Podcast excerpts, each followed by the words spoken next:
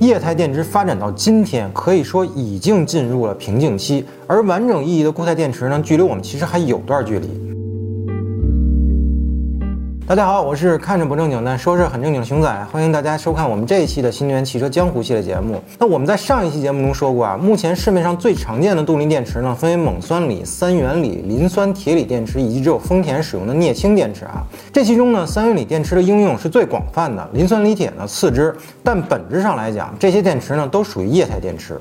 只不过根据化学特性以及封装技术的不同啊，三元锂电池和磷酸铁锂电池的能量密度、比能量与安全特性啊产生了极大的区别。但无论如何呢，今天的液态电池已经进入了技术发展的瓶颈期，甚至可以说是发展的末期。例如特斯拉最新的松下21700圆柱电池，它的比能量呢已经达到了近每公斤三百瓦时，这是一个很可怕的数字。因为液态电池的能量密度越大，它的稳定性也就会越差。但既然是汽车，人们就不会停下对续航里程的追求。所以，当液态电池的特性无法满足今天的需求时，固态电池的发展就会变得尤为的迫切了。因为它的能量更大，也更安全。我们先来简单介绍一下液态电池的工作原理啊，因为毕竟没有对比就没有伤害。今天呢，我们常见的液态电池啊，都是由正极、负极、电解液和隔膜这四个核心结构组成的。正负极干啥就不用说了啊。那电解液的作用呢，简单来说就是导电用的。金属离子通过电解液实现在正负极两端来回往返，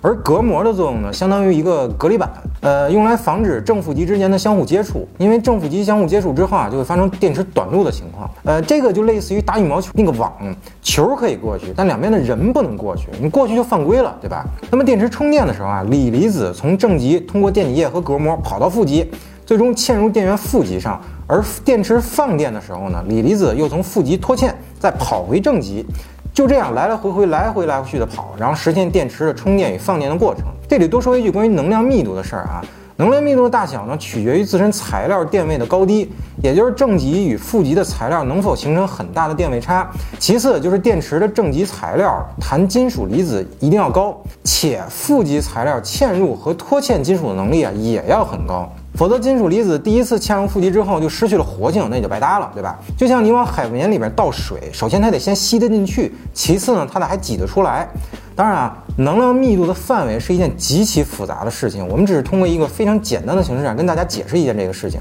因为能量密度的大小呢，与稳定性是息息相关的。一般我们常见的液态电池啊，发生热失控的因素有很多种，但最常见的大多还是隔膜损坏、物理冲击和电压冲击这三种情况。所谓的隔膜损坏啊，就是我们上面说的金属离子在电池内部要在正负极两端来回跑，从负极呢跑到正极，这就是放电啊；从正极跑到负极，再嵌入石墨的负极，这就是充电。但金属离子如果跑到某一极之后，它不想跑了，它累了，就跟这个极它待着不动了，也就是我们上面说的这个脱出效果不好的时候啊，这个时候就会产生一种叫做金属支晶的东西。如果大量的金属离子都不想跑了，那这个支晶就会不断的长高。直到刺破我们上面说这个隔膜，那隔膜一破，正负极直接接触，电池瞬间就会短路，那后果不言而喻啊！当然啊，这个金属支晶的产生过程呢是极其复杂的，因为金属离子不想跑了的原因呢就有很多很多种，而且这个金属支晶是一个不可避免且不可逆的现象。如果电池质量好，那么这个金属堆积的过程呢就会很慢很慢；但如果电池质量不过关，那新车买回来也是极有可能出现这种事故的。所以呢，我们在此呼吁大家啊，无论您买的电车是大牌还是小牌，一定要选择电池质保时间长的，并且如果您的电动车在充电过程中出现自燃、冒烟等等这样的事故啊，也别听别人瞎吓唬，百分之九十九就是电池质量的问题，大胆的去维权。咱说说这个物理冲击啊，物理冲击其实就是外部破坏，比如托底啊、尖锐物体刺破、划破这个电池包啊这种情况。那物理冲击的破坏因素呢，在于电池液的泄漏，内部化学物质与空气充分反应后，会大量的放热，而温度的陡然增加呢，会破坏电池内部的化学平衡，并发生连锁反应，最终呢，就是导致。爆炸、自燃等等严重事故，所以我们才会看到为什么之前大家都在嚷嚷电池的穿刺实验啊。但如果放在我们消费者身上，如果您发现您的电车出现脱底或是被硬物剐蹭底盘的情况，一定要在第一时间去 4S 店检查底盘的受损情况，确保电池包的安全。电车确实不比油车，大家千万不要在这方面存在侥幸心理。而这个电压冲击啊，其实是一种刺激手段。呃，只会出现在电池充放电的过程中。但今天的技术呢，其实已经最大化的保证了电池在放电过程中的稳定性了。所以其实我们很少听说有电动车开着开着电池就起火的事儿啊。但电池充电的时候可不是那么稳定的，因为要承受大功率的充电。所以今天的汽车动力电池呢，在充电过程中是会产生电压升高的情况的。还是以特斯拉这个二幺七零零圆柱电池为例啊，它的单节电池的电压呢，大概是在三点七伏，但液态电池的单节电压在四点六伏的时候是个临界点，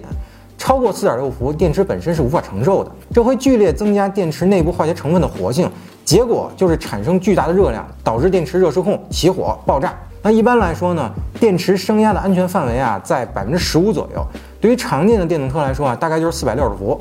如果充电过程中电压大大的超过了这个数值，那你就必须要留神了。在说完了液态电池常见的三种热失控的条件之后啊，大家有没有发现高温对于今天的液态动力电池有着毁灭性的打击呢？一般来说啊，三元锂电池的热失控啊发生在两百多度的时候，而磷酸铁锂电池呢在八百度左右的时候。但正常来说啊，液态电池的电芯温度在超过八十五度的时候就会出现问题了。而在一百三十度的时候，电解液就会开始放热了；一百四十度的时候，隔膜就会发生融化的现象。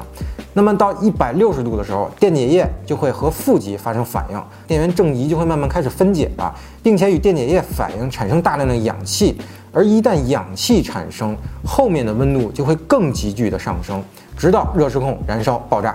那当然啊，这种情况并不是你把电池放到某一个临界温度里，它就开始哪部的反应。而是像多米诺骨牌一样，当你推倒第一张牌的时候，就会发生后面的连锁反应，直到最后楼塌了。尤其在这个大功率充电的环节中啊，电池承受的温度压力是最大的。我们都知道电功率的公式啊是 P 等于 U I，就是功率等于电压乘以电流。但是在电动车上，热能公式要比电功率的公式更重要，也就是 Q 等于 I 方 RT，也就是这个热能等于电流的平方乘以电阻乘以时间。也就是说，内阻不变，充电时间越长，电流越大，它的发热量就会越大。那么你想要控制发热量，要不就是大电流短时间，要不然就是小电流长时间。这就是为什么我们说快充至百分之八十的时候会进入涓流充电的原因，因为电池太热了，它受不了。